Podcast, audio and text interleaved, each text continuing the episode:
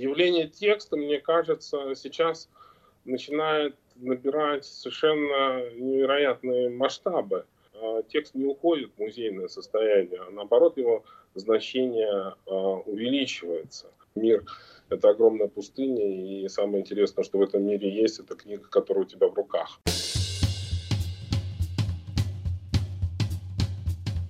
Вы слушаете подкаст Фанайлова «Вавилон Москва». Меня зовут Елена Фанайлова. Здравствуйте.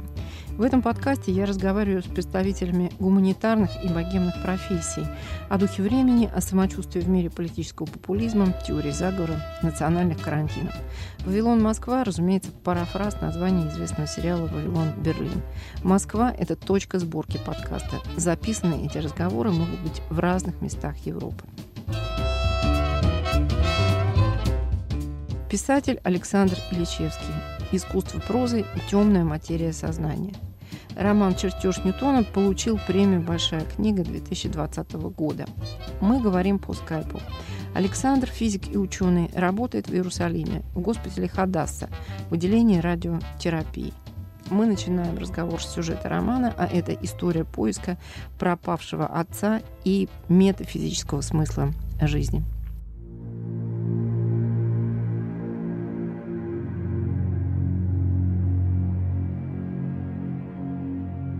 Я занимаюсь проблемой темной материи и много езжу по миру, принимаю участие в работе различных научных сообществ, которые монтируют свои установки в горах поближе к космосу.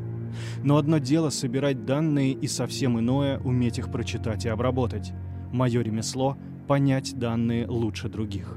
В то же время некоторые считают, что темной материи не существует, что все ее признаки, в том числе и загадочное поведение галактик, это следствие того, что закон всемирного тяготения Ньютона на больших расстояниях следует видоизменить. Иными словами, закон тяготения не такой уж и всемирный. Среди сторонников модернизированного закона сэра Исаака Ньютона мой отец. Нам с ним всегда было интересно вместе. Хобби каждого – профессия другого. Александр Ильичевский «Чертеж Ньютона».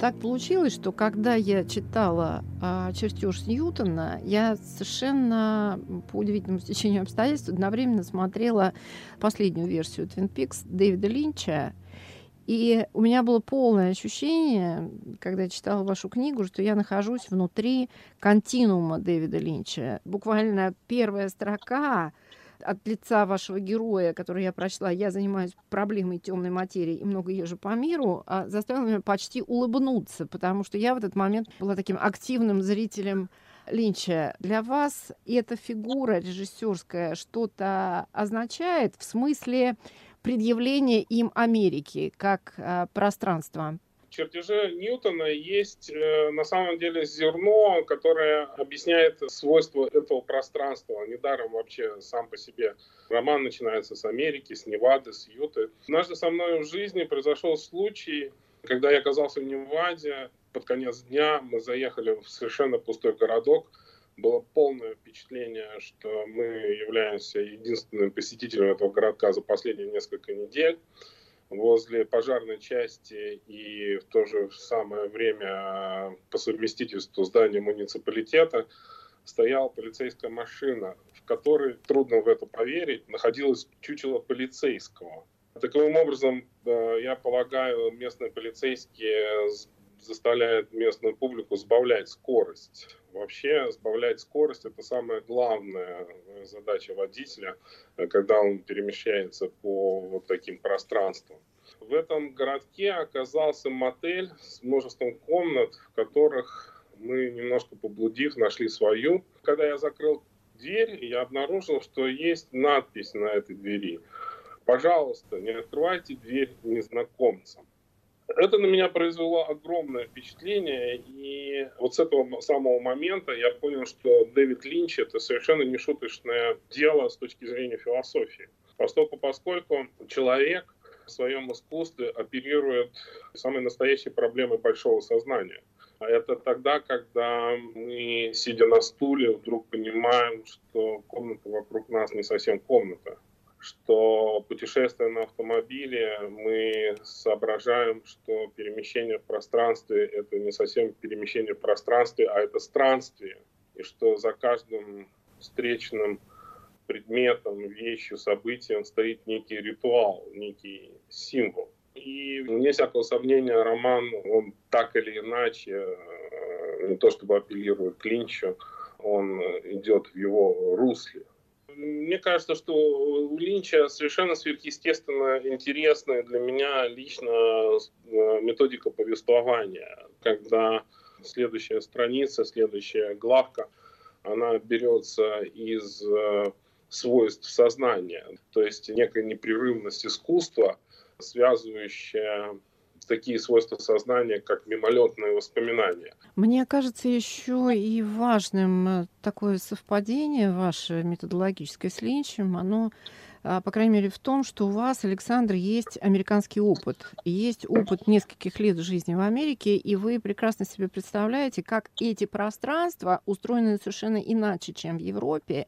Эти автобаны, эти особым образом устроенные городки и мотели, как они влияют на человека, как они влияют на его психику, сознание, на его самочувствие и на а, его решение. Вот у меня такое ощущение, что в этой трилогии географической Америка, Россия, Израиль это ну, какая-то очень важная методологическая вещь. Вообще для вас очень важное ощущение пространства и взаимодействия человеческой психики с этим пространством. Ну да, я уже обмолвился таким словом, как странствие. Дело в том, что путешествие становится странствием, когда вот именно возникает у вас в руках не автомобильную роль, а тогда, когда у вас возникает в руках метафора, символ, как нечто, что позволяет вам и познавать пространство, и в то же время этим познанием его структурировать. Разумеется, структура американского пространства она совершенно иная. Это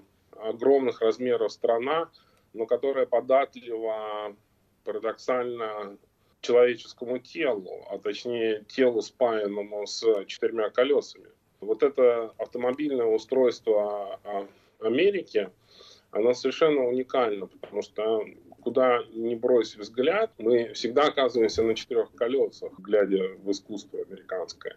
Очень интересно, на самом деле, отслеживать, а, как а, пространство устроено. Ну, вне всякого сомнения, мотели, огромные перегоны, даже примерный квант пространственный я для себя вычислил, это 300 миль, это около 500 километров, после которых вам необходимо отдыхать. То есть вы путешествуете по Америке как кузнечик, прыгая вот этими квантами. И при этом вы наблюдаете совершеннейшее разнообразие того, что э, вам попадается в глаза.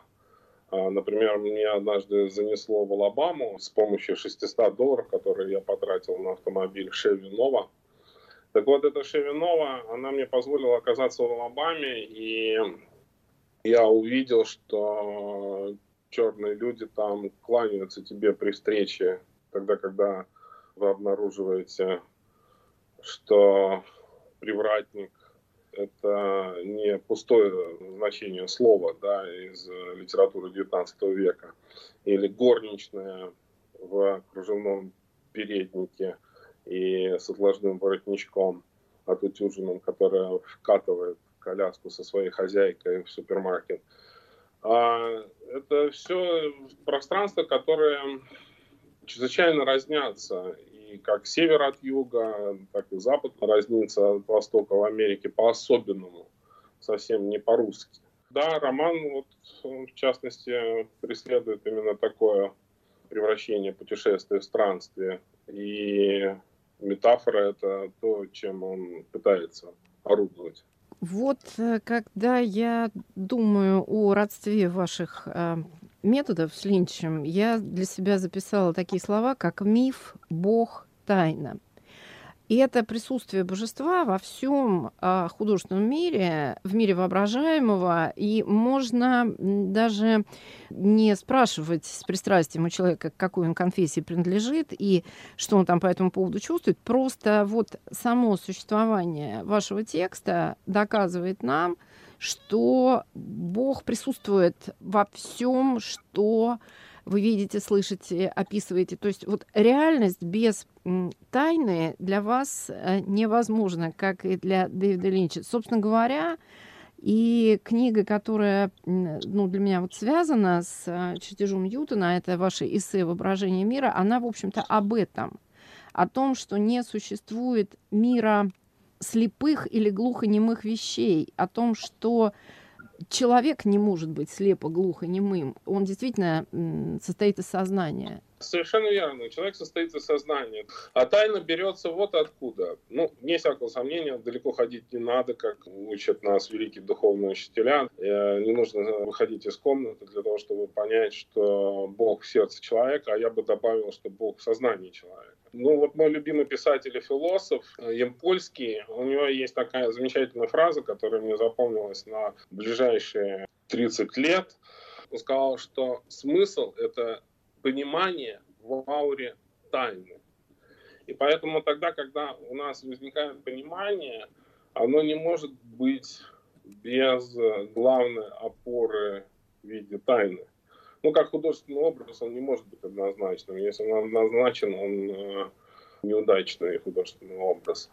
Поэтому тут даже и символизм как таковой со всеми этими путешествиями за Софией Премудрой – за всеми этими странствиями, путешествиями за солнцем, преследованием тайны.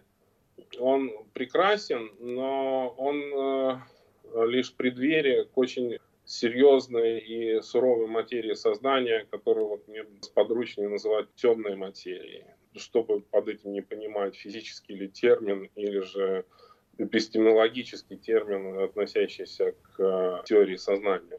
Интересно, что ваш герой, будучи физиком и исследуя эти поля, эти предметы, он а, приходит к тому же выводу, к которому приходил, видимо, Исаак Ньютон, что наука и религия — это две стороны одной и той же медали. Или, ну, или это вообще неразрывные абсолютно какие-то сюжеты человеческого мира, и те рациональные объяснения, которые ученые дают нам о мире, совершенно не противоречат присутствию Бога. Ну, конечно. Вот э, сидишь, бывало, с человеком, чей вклад в развитие теории струн трудно переоценить. Пьешь с ним чай и э, видишь в нем совершенно верующего человека. И когда речь заходит о подобных материях, о которых мы сейчас с вами говорим, он пожимает плечами и говорит, для меня изначально не было никаких сомнений в том, что красота и интуиция которыми исполнена наука, да, являются абсолютно метафизическими столпами. Эта фраза принадлежит э, совершенно замечательному ученому, и к ней остается только прислушаться. Да, э, роман как таковой, он, э, если у него есть некая большая идея, которую он, собственно говоря, может себя отнести, то чему он пытается апеллировать, так это идея а, метафизического содержания науки. Она многоплановая, эта идея.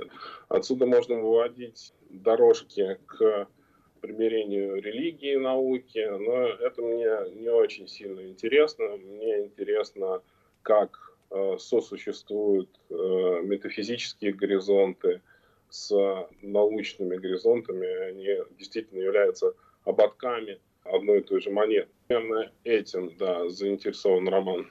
Я бы сказала, что еще одна важная его мифологическая составляющая, ну, если можно сказать, такая мифология наоборот, это а, поиск утраченного отца или поиск воображаемого отца. Это как бы история не о блудном сыне, а это история о блудном отце, который ушел в какое-то собственное персональное путешествие, и сын пытается разыскать его, догнать для того, чтобы понять какую-то часть его тайны.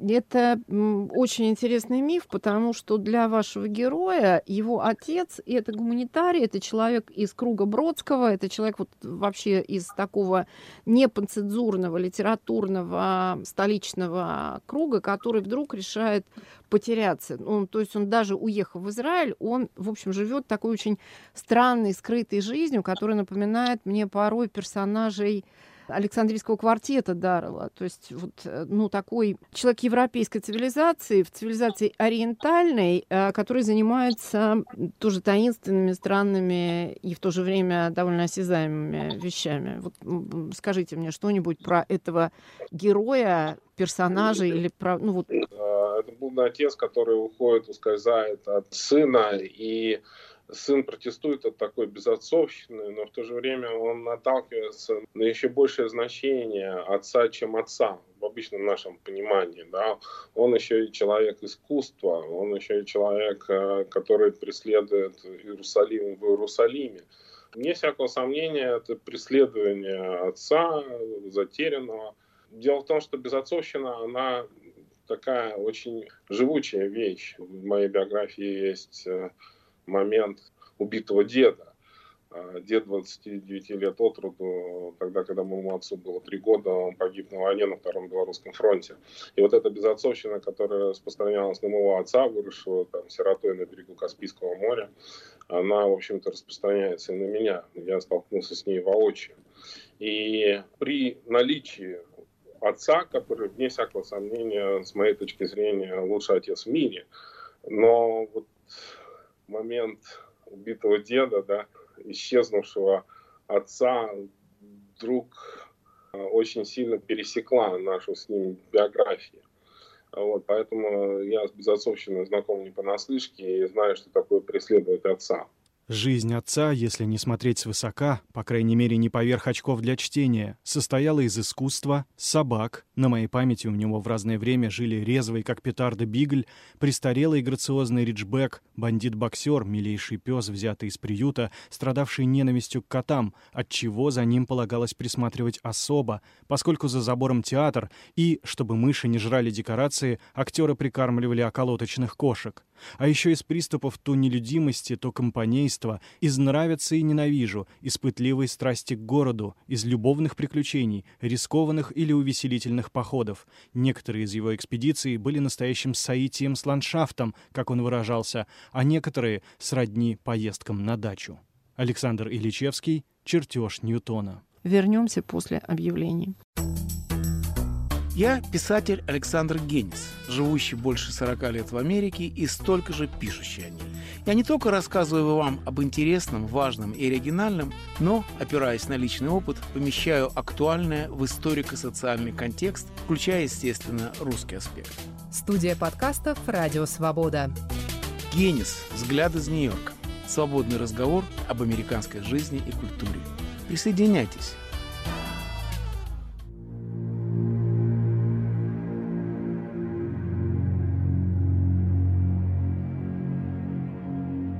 Вы слушаете подкаст Фанайлова «Вавилон, Москва». Александр Ильичевский, лауреат премии «Большая книга» за роман «Чертеж Ньютона». Интересно, что в эпизодах уже Иерусалимского преследования ваша оптика становится совершенно другой. И вот это очень интересный момент, как э, вы переходите из пространства в пространство и психология рассказа меняется тут же. То есть я бы сказала, что это четыре истории в романе. Ну вот помимо Америки, России и Израиля, там еще и среднеазиатский э, фрагмент присутствует, где совершенно уже фантастические события э, происходят. Ну, Иерусалим возник по одной простой причине. Мы имеем испокон веков э, противопоставление Иерусалима земного Иерусалиму небесному. Так вот, оказавшись э, в Иерусалиме, пощупав эти камни, или же оказавшись на дороге, по которой Мария шла э, из Вифлеема в Иерусалим, и вдруг почувствовала, что вот-вот еще она родит, и была вынуждена вернуться обратно. А эта дорога у меня буквально под окнами проходит. И камень, на котором она отдыхала по дороге в Иерусалим, тоже является камнем основанием некой базилики, руины, которые я вижу из окна. Все это настолько пропитано смыслом, что камни эти как бы становятся полупрозрачными, да, вот как раскаленные угли в костре. Мимо этого пройти совершенно невозможно, и вот эта тайна, она рождает достаточно много смысла при попытке к ней подступиться. Что же такое Иерусалим земной? Потому что мне кажется, что Иерусалим небесный, эта идея, конечно, во всех соотношениях прекрасна и доставляет Иерусалим по любому адресу, и так оно и быть должно. Но в то же время Иерусалим земной – это прорва тайн. И с этими тайнами я пытаюсь разобраться, к ним подступиться, и отсюда, собственно говоря, изменение повествования, вообще э, способа рассказа.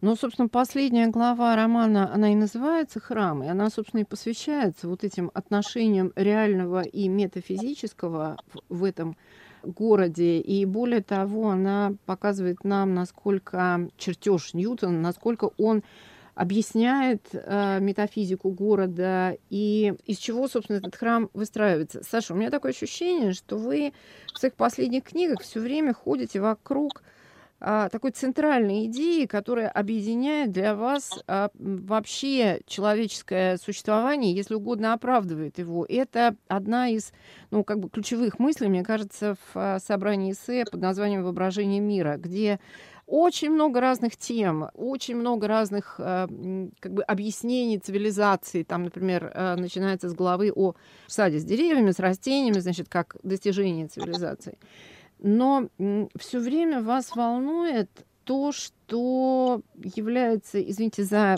эту шутку, настоящей духовной скрепой человечества, вне зависимости от национальности этого человека. Я сосредоточен на явлении текста как таковом в этой книжке. Явление текста, мне кажется, сейчас начинает набирать совершенно невероятные масштабы. То есть мы все очень хорошо знаем, что возле текста можно группироваться, что текст можно читать, комментировать и вокруг него создавать даже какие-то национальные идеи, да. Так вот, э, в воображении мира э, меня интересовало явление текста как такового, потому что сейчас, в общем-то, при всем наступлении визуального, да, которое мы сейчас наблюдаем там, с помощью своих экранов телефона или ноутбуков и прочее, это все, конечно, замечательно, но э, текст не уходит в музейное состояние, а наоборот его значение э, увеличивается. Например, там мне пришла в голову идея недавно, что э, стихотворения могут быть личностями. И вообще мне кажется, что э, искусственный интеллект, если когда-либо будет создан, то он будет создан с помощью естественного языка, а не программного языка. Ну вот такие идеи у меня витают, собственно, последнее время. И если мы задерживаемся на этих идеях, то получаются такие небольшие книжки, как «Воображение мира», например. Нет внутреннего мира и мира внешнего. Мир един. Еще полезно помнить, что за время жизни несколько раз полностью меняется физический состав человека. Обновляются все клетки организма до единой, включая нейроны. Отсюда следует, что личность — это удивительным образом сохраняемые связи между нейронами, всего лишь или, напротив, чудесный виртуальный расклад разности потенциалов в сети, физическое воплощение которого со временем станет подвижным и, может быть, совсем изменит свою природу. Сознание эфемерности и в то же время незыблемости должно придавать существованию большей осмысленности. Но остается проблема ядра личности, абсолютно твердого «я», Проблема того, как она, личность, фиксируется во времени пространстве. Это не очень понятно, но у меня есть гипотеза, что неизменность «я» связана с уникальностью центра наслаждения и боли, некоего ствола, одновременно и метафизического, и очень простого в своей функции. Тут наука, пожалуй, еще долго будет оставаться беспомощной. Александр Ильичевский «Воображение мира». Но это же есть и в Исландии. Я сказала, что я просто не очень готова сейчас говорить о ней подробно, но, в принципе, вы включаете там вообще стихи в э, прозаическую ткань и какие-то даже фрагменты пьес или скетчи. Вот вы вообще создали там поле жанровое такое пространство. Давайте уж про Исландию все-таки чуть-чуть поговорим. Не было скучно на протяжении этого романа, и я старался, собственно, обозреть все жанровые моменты, которые нам цивилизация доставила в распоряжение. Это и пьеса, это и действительно скетчи, это и стихотворения в прозе, это и откровенные стихотворения, которые включены последней главой что на самом деле вызвало у меня и у редактора массу рефлексивных всяких соображений, но мы решили оставить это в конце концов, просто по невозможности выбросить из целого а, то, что является частью этого целого. В Исландии много всего именно посвященного экзистенциальным моментам пустынного существования, тогда, когда выясняется, что, собственно говоря, мир — это огромная пустыня, и самое интересное, что в этом мире есть, это книга, которая у тебя в руках. Не знаю, мне кажется, что вот эта идея стихотворения как личности, я еще буду думать об этом, и, может быть, у меня будет модельное размышление об этом в плане того, что я сделаю данную модель э, предметом большого текста. Мне кажется, что текст — это самое интересное, что вообще существует, и в дальнейшем интерес к нему может только нарастать. Ну, тогда можно я спрошу, и была бы я посторонним вашим критиком, я бы сказала, что явно в чертеже Ньютона писатель Ильичевский прислушался к пожеланиям э, его критиков, которые умоляли его всегда больше сюжетности. Вот чертеж Ньютона читается просто как детектив на каждой странице что-то происходит. Ты видишь героев действительно как в кино. Ты прекрасно себе представляешь и фигуру отца с его антисоветским совершенно литературным бэкграундом, и фигуру главного героя, то есть э, наратора. Ну, то есть это вполне роман-роман. И я думаю, что, собственно, и за это, значит, вас наградили в текущем литературном сезоне, за то, что все каноны романа здесь э, соблюдены. Что же происходит в Исландии? Есть ли у вас там какая-то романная структура или это больше похоже на приключения вашего сознания, на модели текста, о которых вы сейчас говорите? Я думаю, что это действительно э, похоже больше на приключения сознания, на модели текста, о которой я говорю, разноплановые модели текста. Но э, дело все в том, что в Исландии меня интересует текст как таковой. Нехорошо, когда тебя ругают, кто бы тебя не ругал, да. Хочется либо сопротивляться, либо исправиться. И очень часто эти две ситуации не совпадают. Вне всякого сомнения, чертеж Ньютона, он действительно выполняет требования жанровые. А, это действительно роман, но я бы заметил, что это два романа как минимум под одной обложкой. Это история о том, и о другом, и о пятом, и об отце, и о, о странстве, и так далее.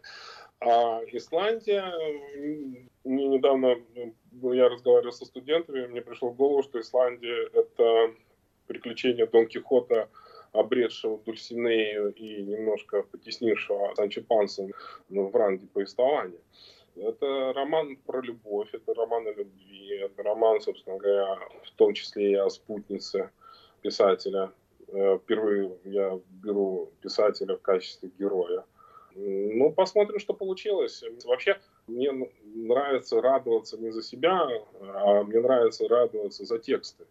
Вот, и поэтому я разделяю эти радости. Так вот, э, Исландия – это любимое детище, и я ужасно доволен, что я его написал. Я вас еще хочу спросить о вашем творческом методе. Когда вот мы с вами начинали разговаривать про путешествия на американских дорогах, я о методе Линча, вы сказали, что есть моменты в этой дороге, когда приходится сбавлять скорость. Вот у меня такое ощущение, что при всей а, скорости действия внутри чертежа Ньютона в тексте вы все время сбавляете скорость. Вы все время ее сбавляете для того, чтобы рассмотреть предмет пристальнее, глубже самых разных точек, таким фасеточным зрением.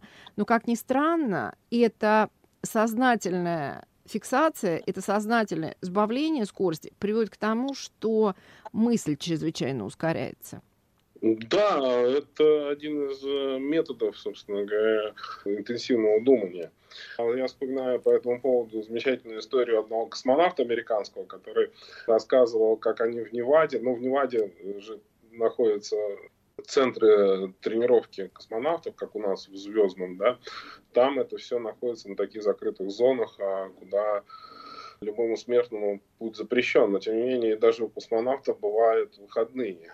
Так вот, этот космонавт замечательно вспоминал, что Вот надо э, во время выходных мотануться миль так на 80, на 100 в ближайший городок, ближе не получалось, и хорошенько напиться в баре для того, чтобы жизнь удалась. И на обратном пути самое главное было не жать гашетку до предела, поскольку, поскольку можно было перевернуться и были прецеденты.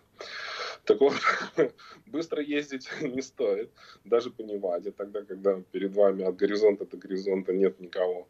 А стоит иногда остановиться, выйти под отвесное солнце, почувствовать, как стальная раскаленная плита ложится тебе на плечи, рассмотреть ржавые какие-нибудь баки, налитые тухлой водой для того, чтобы такие, как ты, с перегретым мотором не погибли в пустыне. И вот тут начинается саспенс. А когда саспенс начинается, возникает тайна. И если есть тайна, то появляется смысл. Примерно такой метод.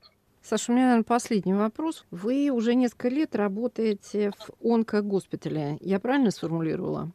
Да, совершенно явно. Я работаю в радиотерапии, я создаю программу обучения онкологических больных, которых направляют к нам для того, чтобы их облучить. И еще контролирую работу ускорителей, которыми мы пользуемся. Это тоже отдельная задача. Обычно она разделяется между понятием дозиметрии и медицинской физикой. Так вот, мы занимаемся тем и другим одновременно. Вас это как-то изменило как человека и как писателя? Вы что-то пронаблюдали за собой в этом смысле? Или это отдельные сферы в вашей жизни? Ну, конечно, есть какие-то изменения, они скорее такого накопительного характера. Дело в том, что они не могут не быть, поскольку, поскольку ну, что такое искусство? Искусство – это, прежде всего, дисциплина, да.